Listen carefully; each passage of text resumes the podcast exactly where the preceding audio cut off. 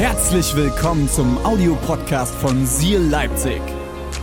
Wenn du Fragen hast oder den Podcast finanziell unterstützen möchtest, dann findest du uns auf sealchurch.de.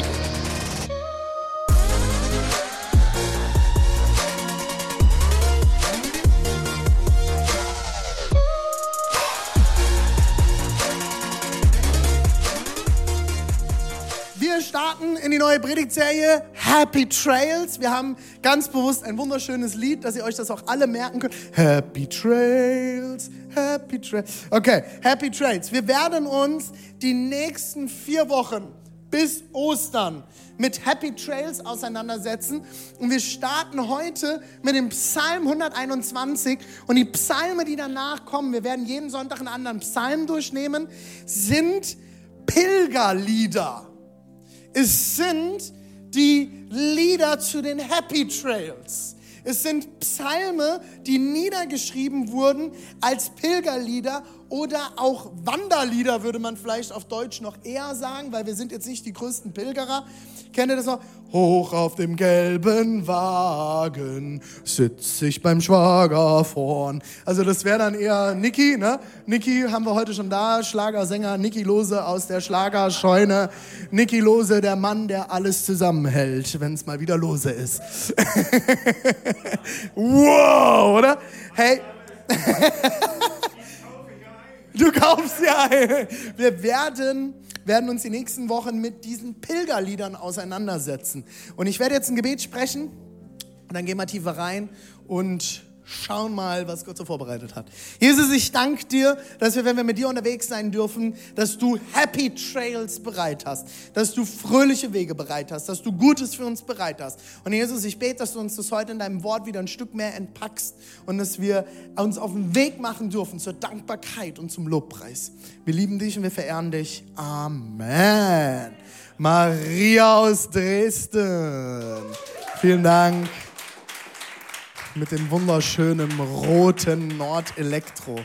Oh, so ein schönes elektrisches Klavier, darf man aber da gar nicht sagen. Das ist ja Synthesizer und alles andere noch. Das ist der Wahnsinn. Gut, alright.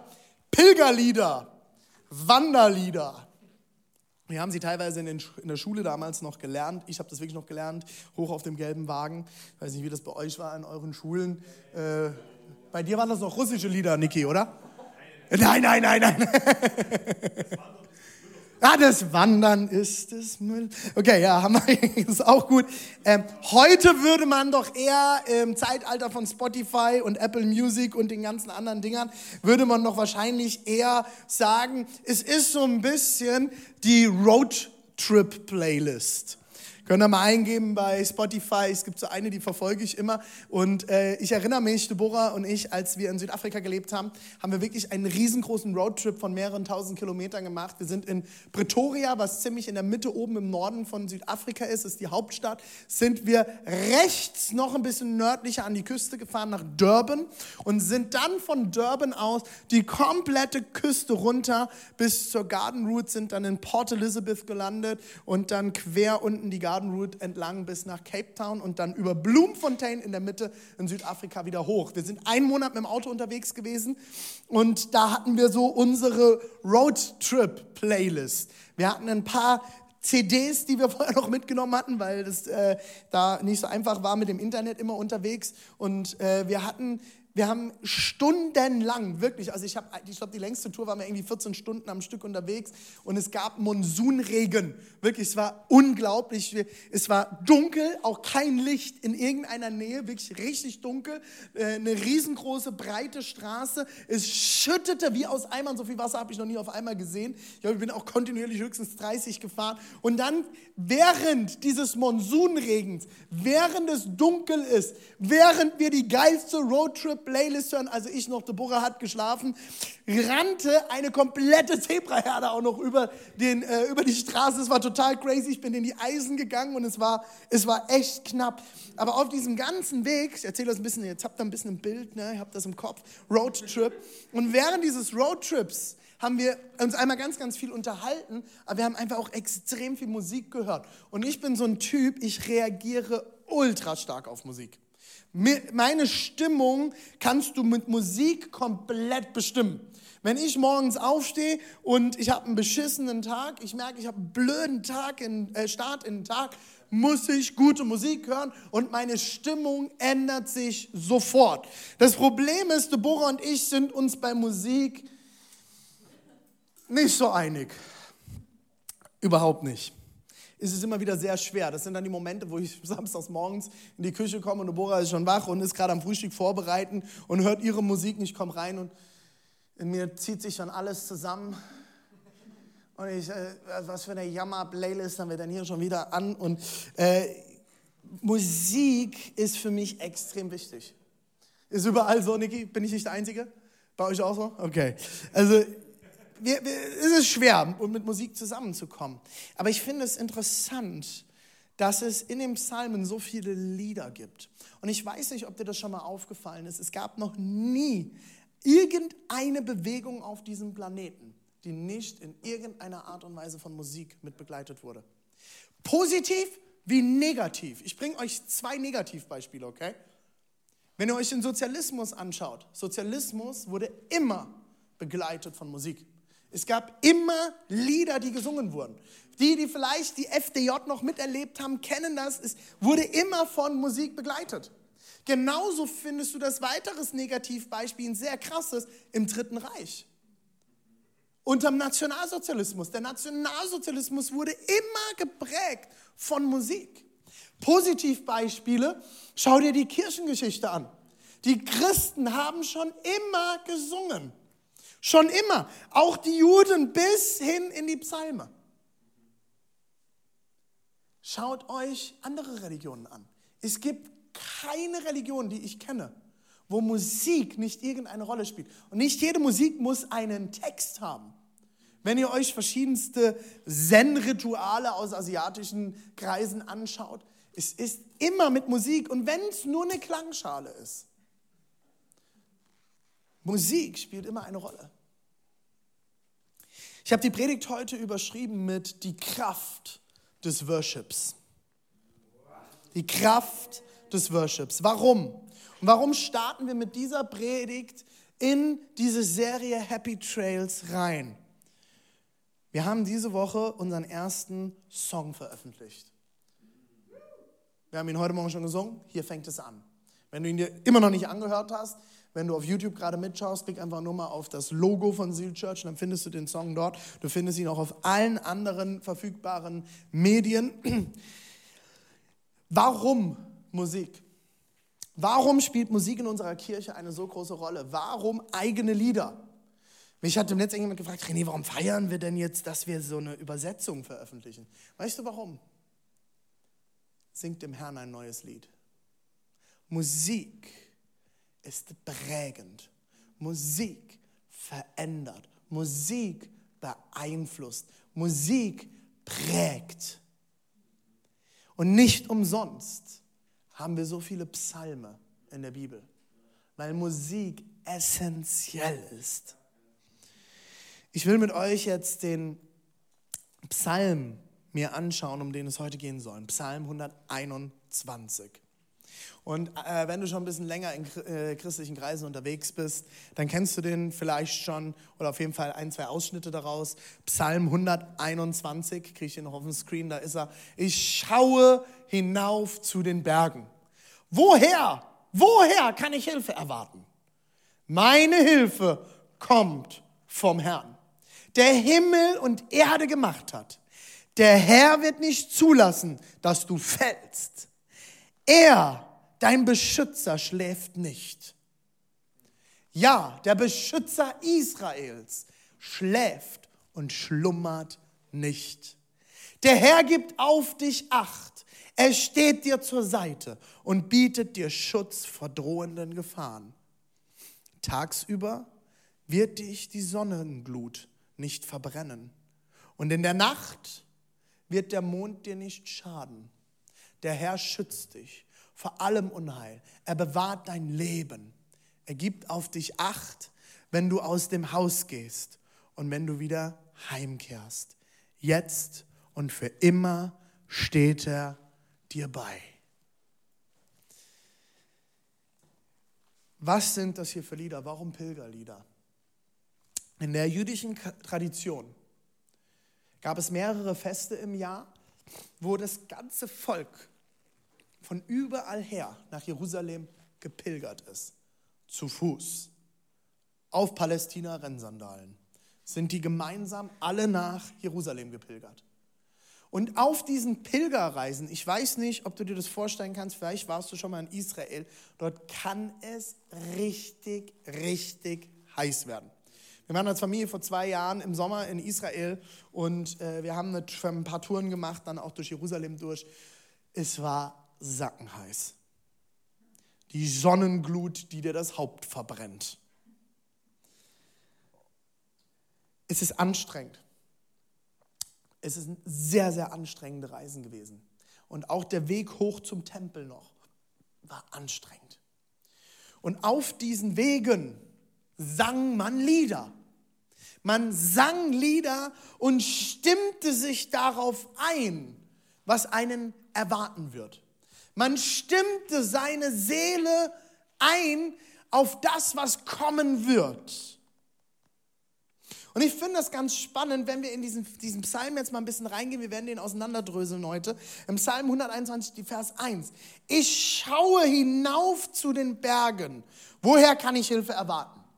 Dieser, dieser Psalmist ist unterwegs. Er pilgert. Er ist unterwegs. Er läuft vielleicht schon seit Tagen und fängt an, dieses Lied zu schreiben. Er, er, er kriegt diesen Text und er ist scheinbar recht verzweifelt. Ich schaue hinauf zu den Bergen, woher kann ich Hilfe erwarten? Wir alle kommen in solche Situationen, oder? Man kommt in die Situation, wo das Leben hart wird. Woher bekomme ich jetzt noch Hilfe?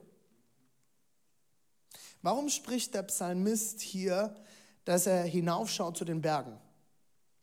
Nicht, weil sie so schön sind oder so inspirierend. Kann ich mal den Mount Everest haben? Kann ich den Mount Everest nochmal haben? Spaß, Spaß, wir gehen zurück. ich, ich, muss den, ich muss den jetzt bringen. wir schließen direkt an die Berge an. hey, ähm, äh, ich schaue hinauf, wenn du jetzt nicht weißt, warum wir hier alle lachen und das so lustig ist, hast du die Predigt vor zwei Wochen verpasst und immer noch nicht angeguckt, schau sie mal noch nach. Äh, ich schaue hinauf zu den Bergen, woher kann ich Hilfe erwarten? Warum schaut er zu den Bergen? Warum? Das macht doch gar keinen Sinn. Also gut, wenn man im Erzgebirge aufgewachsen ist, okay? In der Schweiz oder wo auch immer. Okay, dann mag das vielleicht für den einen oder anderen noch Sinn machen, ich schaue hinauf zu den Bergen. Aber warum schaut er denn zu den Bergen, um Hilfe zu bekommen? Da kann er auch woanders hingucken, oder? Ich schaue zur nächsten Kneipe. Woher soll mir Hilfe kommen? Ich schaue äh, zu den hübschen Damen.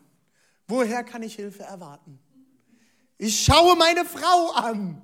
Woher soll ich Hilfe erwarten? Er, er, hätte alles Mögliche schreiben können. Er schreibt von den Bergen. Achtung. Okay? Der Punkt kommt. Spürt ihr ihn kommen? Es geht los. Es geht los. Spürst du es? Ich laufe warm. Ganz einfach. Zur Zeit dieses Psalmisten gab es ganz viele Götzenbilder. Und man hatte eine Tradition. Götter, Götzen, Bilder wurden immer auf Anhöhen gestellt. Die Bergspitzen, die Hügelspitzen. Und wir reden jetzt hier sehr, sehr, sehr wahrscheinlich von Israel. Da hast du jetzt nicht die Bergketten wie in, in der Schweiz, dass da jemand ein paar tausend Meter hochmarschiert ist, um ein Götzenbild aufzustellen. Übrigens, bis heute stehen was auf den Bergen? Kreuze. Wir schauen hinauf zu den Bergen und richten unseren Blick aus. Und auch dort damals, die, die, die, die, die Hügel, die Anhöhen waren gepflastert mit Götzenbildern. Weil man die Götter erhoben hat über sich. Und der Psalmist schreibt, ich schaue hinauf zu den Bergen. Warum? Er checkt die Götter. Von wem von diesen Göttern soll ich Hilfe erwarten? Von wem kann ich hier Hilfe erwarten? Auch der Tempel in Jerusalem stand auf einer Anhöhe. Der war erhöht gebaut. Wenn man heute nach Jerusalem reinkommt, fühlt sich das eher so ein, wenn man zur Tempelmauer geht, zur Western Wall, dass man nach unten geht. Aber wenn man dann mal ein bisschen weiter schaut, da die, sind ja Teile der Stadt Davids sind ausgegraben worden, dann sieht man, wie tief die Stadt Davids quasi war und wie hoch der Tempel gelegen haben muss. Es war auf einer Anhöhe. Er war erhöht. Warum? Der Gott der Götter, der Schöpfer von allem, steht auch über allem. Und dieser Psalmist, er schreibt, woher kann ich Hilfe erwarten? Was sind die Götter, die Dinge, die in unserem Leben erhöht sind? Wo schaust du hin, um Hilfe zu finden und zu erwarten? Ist es deine Bierflasche? Die abends unbedingt geleert werden muss, wenn du einen scheiß Tag hattest und es dir nicht gut geht. Und die dritte, die vierte, die fünfte, die sechste Bierflasche, bis du dich wieder gut fühlst. Sind es Schmerzmittel? Es gibt so viele Leute, die von Schmerzmitteln abhängig sind wie noch nie in unserer Weltgeschichte. Und ich kenne dieses Gefühl, wenn man Schmerzen hat und der Schmerz neist nach durch Medikamente. Das ist okay. Aber nimmst du sie vielleicht auch wegen deiner Seele? Du hast vielleicht irgendwann mal irgendwelche Opiate verschrieben bekommen für Zahnschmerzen, Rückenschmerzen und mittlerweile hast du dich so sehr daran gewöhnt und deine Seele kann nicht mehr ohne. Und immer wenn die Herausforderung kommt, musst du eine mehr nehmen. Vielleicht ist es auch der Joint am Abend? Och nee, redest du jetzt von Gras im Gottesdienst? Ja. Mache ich. Sex, Pornografie. Und ihr wisst, wir sind eine Gemeinde, wir sind sehr offen und wir unterhalten uns auch offen über solche Themen. Und Sex ist nichts Schlechtes. Selbstbefriedigung kommt nicht vom Teufel. Die Frage ist, was suchst du darin? Filme und Serien? Mal wieder eine ganze Nacht Binge-Watching gemacht. Alles durchgeschaut, um dich abzulenken. Leute, ich kann es so gut. Bücher? Ist jetzt nicht meine Gefahr. Hörbücher schon eher. Ich lasse mir die Bücher lieber vorlesen. Aber es gibt Leute, die flüchten sich komplett in Buchwelten. Wer sind die Götter, zu denen du aufschaust, wenn du Hilfe brauchst? Es können auch Menschen sein, schlechte Ratgeber, Leute, auf die du hörst, auf die du besser nicht hören solltest. Partner, habt ihr eine Co-Abhängigkeit in eurer Partnerschaft, dass du immer erwartest, wenn es dir nicht gut geht, dass dein Partner, deine Partnerin für dich die Person ist, die dich rettet?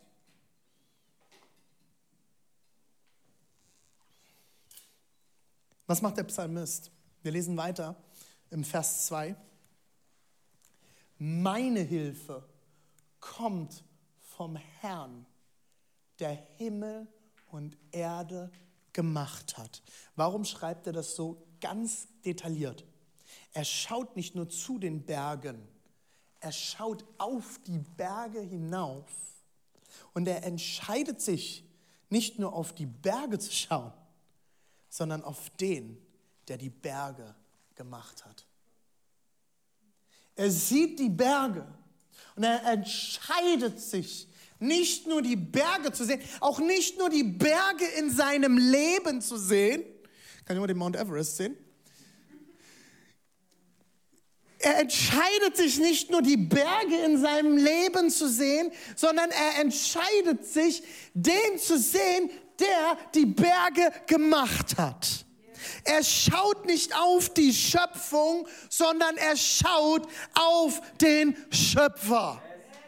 Ist das gut? Ist es gut? Meine Hilfe kommt von dem Herrn, der Himmel und Erde gemacht hat. Er schaut nicht nur auf Himmel und Erde und auf all die Herausforderungen, die Berge, sondern er schaut auf den, der Himmel und Erde gemacht hat. Und wir führen jetzt heute keine Diskussion darüber, wie er Himmel und Erde gemacht hat, okay? Das ist es nicht wert. Es ist einfach klar, er ist der Schöpfer. Er hat geschaffen. Wie er geschaffen hat, ist, kann man stundenlang darüber diskutieren, wird dich aber nicht weiterbringen im Glauben. Was dich weiterbringen wird im Glauben ist, dass du die Schöpfung siehst und weißt, es gibt einen Schöpfer, der über allem steht. Er erinnert sich an die Wahrheit. Er erinnert sich an seinen Gott. Das ist das Goliath-Prinzip. Ich weiß nicht, ob du dich an die Geschichte erinnerst, die Lieblingsgeschichte, glaube ich, also nee, glaube ich, die Lieblingsgeschichte meines Sohnes und wahrscheinlich auch die Lieblingsgeschichte aller Söhne. Ähm, wenn wir abends lesen und wir lesen Bibel ganz oft in der Kinderbibel und dann ist, die, äh, ist immer, einer von den Kindern darf aussuchen, die wechseln sich ab, Lina und Luan. Und dann heißt es immer, wer darf heute entscheiden und dann, wenn Luan dran ist, zu 100 Prozent, 100 Prozent David und Goliath. 100 Prozent. Lina geht einmal quer durchs Wort Gottes, die wählt aus und sucht nach dem schönsten Bild. Für Luan ist klar, David und Goliath. Warum?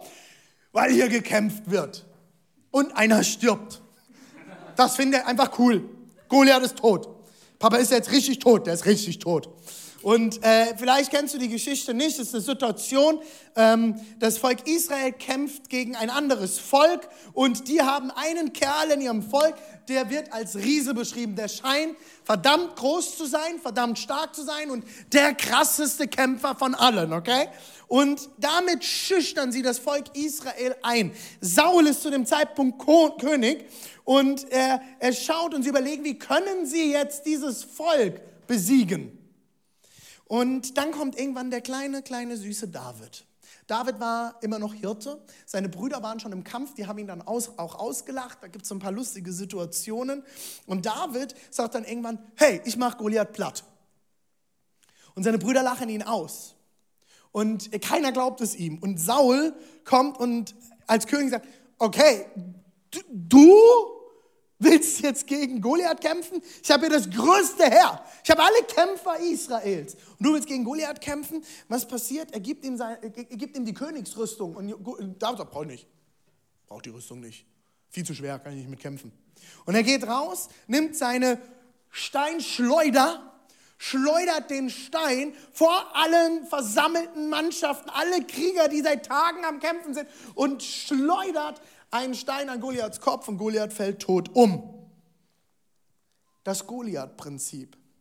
Als Goliath kam, bekam, er war Saul erschüttert, weil er größer war als er selbst. Saul war erschüttert, er war eingeschüchtert vor der Größe Goliaths. Aber David konnte etwas entgegensetzen, weil seine Kraft kam nicht daher, wie groß er selbst war, sondern wie groß sein Gott ist. Davids Größe kam nicht aus sich selbst heraus. Ich bin der beste Steinschleuderer, ich bin der Größte, ich bin der Stärkste, ich bin der Beste. Und deswegen kann ich Goliath besiegen, sondern er erinnerte sich selbst daran, wie groß sein Gott ist. Und er kämpfte gegen Goliath aus der Größe Gottes heraus. Und kein Widerstand, kein Gelächter, ob aus seinem eigenen Volk oder aus dem anderen Volk oder dem Spott von Goliath selbst, konnte ihn abhalten, die Größe Gottes in sich zu wissen und dem Kampf entgegenzutreten und zu siegen. Erinner dich daran, wie groß dein Gott ist. Erinnere deine Probleme daran, wie groß dein Gott ist. Erinnere dich selbst daran, wie groß dein Gott ist. Worship kann dich daran erinnern, wie groß dein Gott ist.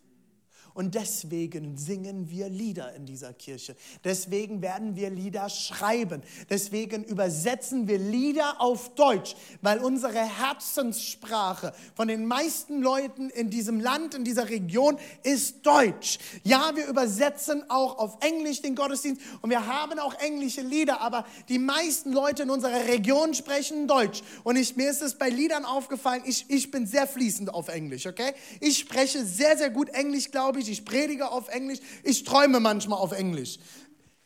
Wir haben ein Lied eingeführt in unserer Kirche, das wir erst auf Englisch gesungen haben und dann später auf Deutsch. In dem Moment, wo wir es auf Deutsch gesungen haben, ist in meinem Herzen was anderes passiert als auf Englisch. Und deswegen schreiben wir auf Deutsch, deswegen übersetzen wir auf Deutsch und deswegen brauchen wir mehr deutsches Liedgut. Weil ich glaube, dass diese deutschen Lieder etwas mit deiner Seele tun werden. Wenn du hinhörst, Worship kann dich daran erinnern, wie groß dein Gott ist. Es wird dich daran erinnern, wie groß dein Gott ist. Wenn du wieder vor diesem Berg stehst, wenn du vor Goliath stehst, von Gott in deinem Herzen zu hören, erinnere dich, mein Gott ist größer, mein Gott ist stärker. Oder? Erinnere dich an die Lieder.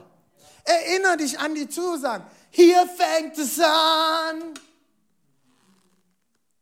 Wunder geschehen. Du brauchst diese Lieder, wie die Pilgerreisenden. Und er schaute hoch, meine Hilfe kommt vom Herrn, der Himmel und Erde gemacht hat. Nicht die Schöpfung wird dich retten, sondern der Schöpfer selbst. Ich ende mit drei kurzen Punkten. Wenn wir diesen Worship entwickeln, löst das drei Dinge in unserem Leben aus. Drei Dinge. Das erste ist, in Gott hast du einen sicheren Tourguide. Gott ist der beste Tourguide in deinem Leben. Und wenn du Worship machst, löst das in dir aus, dass du diesem Tourguide den Raum gibst, dich sicher zu führen. Der Psalmist geht das perfekt durch. 121, der Psalm 121, Verse 3 und 4. 3 und 4. Der Herr wird nicht zulassen, dass du fällst. Er, dein Beschützer, schläft nicht. Beschützer schläft und schlummert nicht. Ja, der Beschützer Israels schläft und schlummert nicht. Schaut euch diese Markierung an.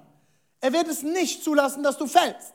Dein Beschützer schläft nicht. Beschützer schläft und schlummert nicht. Er ist der Tourguide, der dich durchs Leben führt, der nicht einfach schläft, der nicht der Penner ist und an der Seite liegt und pennt und äh, du läufst vorbei. Nein, er ist da und er wird dir vorausgehen. Er wird nicht zulassen, dass du fällst. Wenn du dich daran erinnerst im Worship, wenn du auf deiner Lebensreise bist, wenn du auf deiner Pilgerreise bist, hab die richtige Roadtrip-Musik in deinem Ohr. Wenn mir Leute sagen, ja, ich bin jetzt nicht so der Typ, der Privat-Worship hört, fang damit an.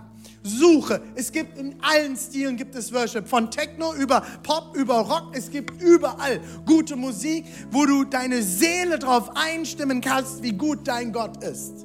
Und was er für dich bereit hat. Und er ist der Tourguide, der dich sicher durchs Leben führen wird. Zweitens, in Gott hast du Schutz zu jeder Zeit. Du hast Schutz zu jeder Zeit. Psalm 121, die Verse 5 und 6. Der Herr gibt, dich, er gibt auf dich Acht. Er steht dir zur Seite und bietet dir Schutz vor drohenden Gefahren. Tagsüber wird er dich, wird, wird dich die Sonnenglut nicht verbrennen. Und in der Nacht wird der Mond dir nicht schaden. Warum ist das hier so wichtig mit Sonne und Mond? Die Sonne ist, glaube ich, klar. Die kann dir den Kopf verbrennen. Aber der Mond, zu dieser Zeit dachte man, der Mond hat eine Kraft, Mondsucht. Ich weiß nicht, ob du das Wort schon mal gehört hast. Die, der Mond, also der Mond hat ja auch Kraft. Äh, man sieht das ja allein an den Gezeiten, Ebbe und Flut. Aber man dachte, Menschen werden krank vom Mond. Wenn sie in der Nacht unterwegs sind und den Mond zu sehr anschauen, werden sie krank. Der, und das, das steckt hier drin. Sie können Schaden nehmen vom Mond. Aber das steckt auch drin, auch tagsüber, wenn es dir gut geht, wenn du in der Sonne läufst oder auch in der Nacht, wenn der Schatten kommt, wenn die Dunkelheit kommt. Gott ist der Schutz vor drohender Gefahr. Er gibt auf dich Acht. Es steht dir zur Seite und bietet dir Schutz. Vielleicht sagst du jetzt, René, du hast keine Ahnung, was in meinem Leben alles passiert ist. Scheinbar hat Gott mich nicht geschützt. Weißt du, vor wie vielen Dingen Gott dich geschützt hat, von denen du gar nicht weißt, dass er dich geschützt hat?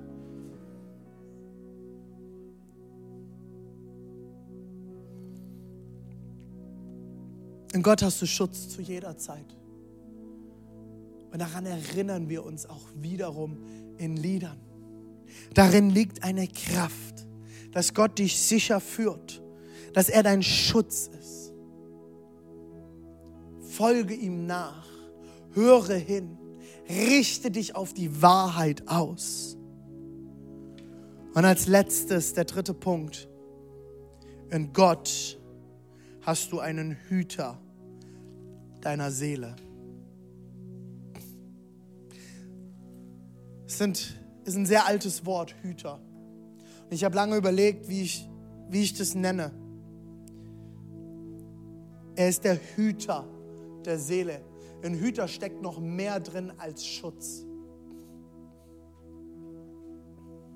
Das ist nicht nur der Beschützer, sondern er umgibt dich, er ist auf dir, er umgibt dich. Psalm 121, Vers 7, damit endet der Psalmist. Der Herr schützt dich vor allem Unheil, er bewahrt dein Leben, heißt es in der neuen Bibel heute. Ich will aber noch mal in die Schlachterbibel reinschauen. Ich liebe dieses Wort Schlachterbibel. Der Herr Schlachter. Psalm 121, Vers 7 in einer älteren, also ist eine bisschen ältere Übersetzung, aber eine Übersetzung, die sehr, sehr, sehr nah am Urtext ist. Ihr wisst ja vielleicht, die Bibel, das Neue Testament ist auf Griechisch geschrieben und da ist es immer mal ein bisschen herausfordernd bei der Übersetzung, gute Wörter zu finden. Und äh, die Schlachterübersetzung übersetzt es sehr, sehr gut. Der, der Herr behütet dich vor allem Übel. Er behüte deine Seele. Warum Seele? In der Seele liegt das Leben. Da liegt das Leben. Da liegt die Kraft. Deswegen übersetzt auch die neuere Übersetzung mit, er bewahrt dein Leben. Nein, er bewahrt nicht nur dein Leben, er bewahrt zutiefst deine Seele. Der Psalmist singt in diesem Lied kontinuierlich zu seiner Seele und bekommt neue Kraft neue Freude und neue Zuversicht.